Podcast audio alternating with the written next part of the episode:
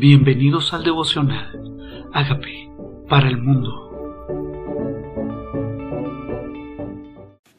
Efesios capítulo 1 Pablo apóstol de Jesucristo por voluntad de Dios, a los santos y fieles en Cristo Jesús que están en Efeso, gracia y paz a vosotros de nuestro Padre y del Señor Jesucristo.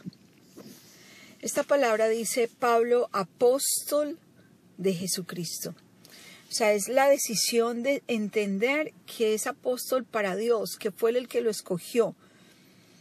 Y dice, pero ese apostolado se hace con los santos y fieles en Cristo, a los que están en Galacia, Efeso, o sea, estaba hablándole al mundo gentil, ese fue el llamamiento del apóstol Pablo, y está pidiendo que sea la gracia y la paz sobre ellos. Y dice, bendito sea el Dios y Padre de nuestro Señor Jesucristo, que nos bendijo con toda bendición en los lugares celestiales en Cristo. Es muy importante entender que la bendición no hay que buscarla, sino que ya fue dada en Jesús, que hay que declararla, creerla, apropiárnosla, porque ya fuimos benditos con toda bendición, no exceptúa ninguna, todas ya fueron dadas. Dice, según nos escogió en Él antes de la fundación del mundo, para que fuésemos santos y sin mancha delante de Él. Él nos, nos escoge para ser santos. Él nos escoge para ser sin mancha. Dice, para eso nos escoge. Para vivir delante de Él. Porque no es delante de los hombres quienes pueden mirarnos hacia afuera, lo que lucimos o aparentamos, pero necesitamos vivir para aquel que conoce nuestro corazón. Dice, en amor, habiéndonos predestinado para ser adoptados hijos suyos por medio de Jesucristo según el puro afecto de su voluntad. Él nos predestina para ser hijos suyos. Es una predestinación, es una bendición. Ya somos benditos con bendición, fuimos predestinados. Y si no creías en la predestinación, el Señor dice, yo te predestiné para ser mi hijo según el puro afecto de mi voluntad, porque Él lo decidió para alabanza de la gloria de su gracia, por la cual fuimos aceptos en el amado. Y Él me hace acepto. Él me hace acepto. Él me acepta. Es en ese amado que soy aceptado. No es algo que tenga que procurar por buscar, por alcanzar. Ya fue hecho. Ya fuimos aceptos en Él, en quien tenemos redención por su sangre, el perdón de pecados. O sea que además de ser aceptos, me redime, me libera. El precio de la liberación fue su sangre y por eso tengo perdón de pecados. Según las riquezas de su gracia, que nos hizo sobreabundar para con nosotros en toda sabiduría e inteligencia, dándonos a conocer el misterio de su voluntad. O sea que tenemos bendición, tenemos predestinación, Fuimos escogidos antes de la fundación del mundo, somos adoptados hijos suyos, somos redimidos. Y ahora dice que nosotros nos da sobreabundantemente sabiduría e inteligencia. ¿Para qué?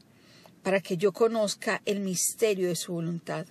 Para que no sea más un misterio cuál es el plan de Dios para mí, sino para que me sea revelado el misterio de su voluntad, según su beneplácito, el cual se había propuesto en sí mismo de reunir todas las cosas en Cristo, en la dispensación del cumplimiento de los tiempos, así de los que están en los cielos como los que están en la tierra. Dice, para reunir todas las cosas en Cristo. Es en Él que son todas las cosas dadas. Por eso el tener a Cristo es tenerlo todo. En el tiempo perfecto Él reunió todo en Cristo, pero para todos los que están en los cielos y en la tierra. Dice, en Él asimismo tuvimos herencia, no es que vamos a tenerla, la tenemos en Él, en Cristo, habiendo sido predestinados una vez más para el propósito del que hace todas las cosas según el designio de su voluntad. O sea, que me predestina para su propósito, me predestina para que haga su voluntad, a fin de que seamos para alabanza de su gloria nosotros los que primeramente estábamos en Cristo. ¿Para qué nos predestina? Para hacer su voluntad, para que la gente, cuando nos vea, alabe su nombre dice para alabanza de su gloria, para los que esperamos en Él, que la gente glorifique a Dios a causa nuestro. En él también vosotros, habiendo oído la palabra de verdad, el evangelio de vuestra salvación, y habiendo creído en él, fuiste sellados con el Espíritu Santo de la promesa. ¿Quiénes son sellados? Dice los que oyeron esta palabra de verdad, los que oyeron este evangelio de salvación. Esos son los que son, viven sellados, los que tienen el sello, esa promesa del Espíritu Santo, que es las arras de nuestra herencia, o sea, es el depósito de nuestra herencia, que es lo primero que se nos dio de la herencia que ya tenemos en Cristo, fue el Espíritu Santo, hasta la redención de la posición adquirida, hasta que el Señor venga por nosotros. Por esta causa, dice, también yo, habiendo oído de vuestra fe en el Señor Jesús y de vuestro amor para con todos los santos, o sea que necesito fe para con el Señor y amor para con los demás. Fe para con el Señor, fe en Cristo, amor para los demás.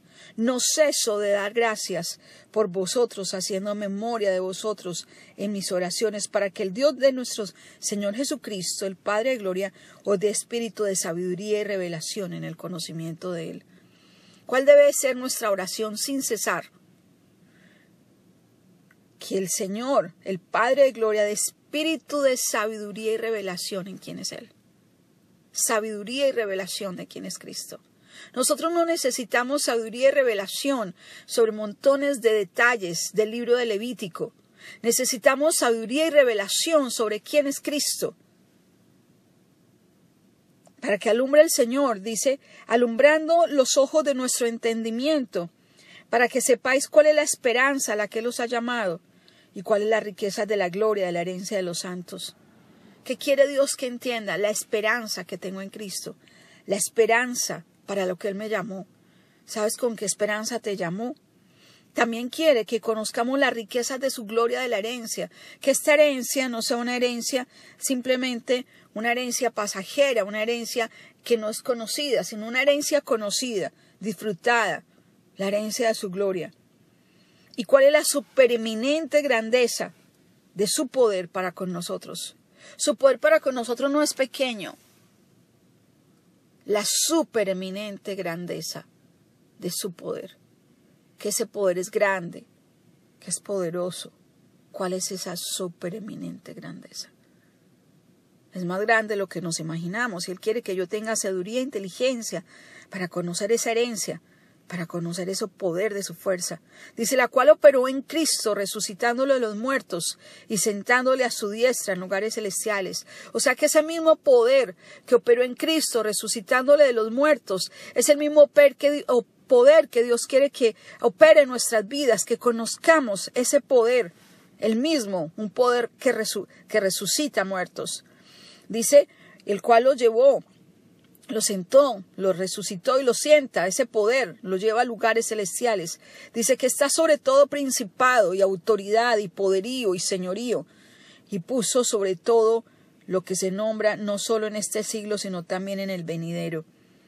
O sea, sobre todo está Cristo, sobre todo principado, poderes de las tinieblas, sobre todo autoridad, poderes humanos, sobre todo poder y señorío. Él está, lo puso sobre, lo puso sobre esto, sobre los principados. Él es más grande que cualquier cosa. Dice, y no solo en este siglo, sino también en el venidero, y lo sometió todas las cosas bajo sus pies. O sea que yo puedo someter todo bajo sus pies. Toda autoridad se somete bajo los pies de Cristo. Toda enfermedad se somete bajo los pies de Cristo. Toda autoridad humana se somete al plan de Dios. Y dice, y lo dio por cabeza sobre todas las cosas a la iglesia. Todo lo que sometió bajo sus pies ahora lo da a la iglesia. Pero eso debe ser parte de la iglesia, de este cuerpo, de un cuerpo Dice, la cual es su cuerpo, él es la cabeza. Pone en la cabeza a la iglesia y somete todas estas cosas bajo la iglesia. Dice, la cual es su cuerpo, la plenitud de aquel que todo lo llena en todo. No hay nada que haga falta. Autoridad, poder, señorío, revelación, sabiduría, Fuimos predestinados, fuimos aceptados, fuimos herederos, fuimos adoptados. Fuimos llamados antes de la fundación del mundo, fuimos santificados, somos apartados, somos redimidos, somos benditos con toda bendición. Y ahora somete todo bajo sus pies y se lo da a la iglesia. Hay algo que nos haga falta. Él dice, no, yo soy la plenitud de aquel que todo lo llena en todo. No hay nada que haga falta, porque reunió en Cristo todas las cosas y nos lo da a nosotros. Qué regalo más grande ser llamados tus hijos, Dios.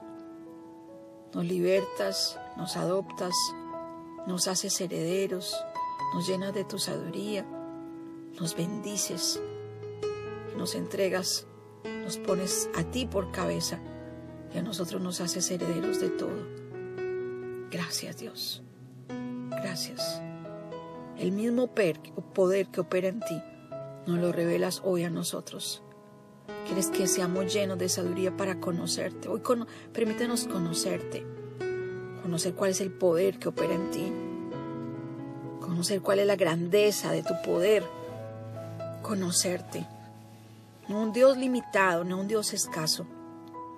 ¿Qué tal si le dices, reconozco que soy pecador, pero tú moriste por mis pecados? Yo te invito a que entres a mi vida como Señor y como Salvador y hagas de mí la persona sana y libre que tú quieres que yo sea.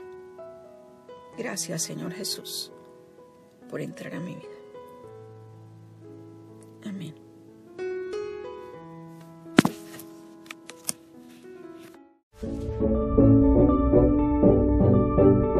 Amigos, queremos que usted sea parte de esta obra que estamos haciendo a través de Agape para el Mundo y que este mensaje de Jesús llegue hasta la última de la tierra. Si quieres donar en nuestra página web puedes hacerlo en agapeparalmundo.org o también a través de Cele en agapeoficial.gmail.com. Dios bendiga tu generosidad.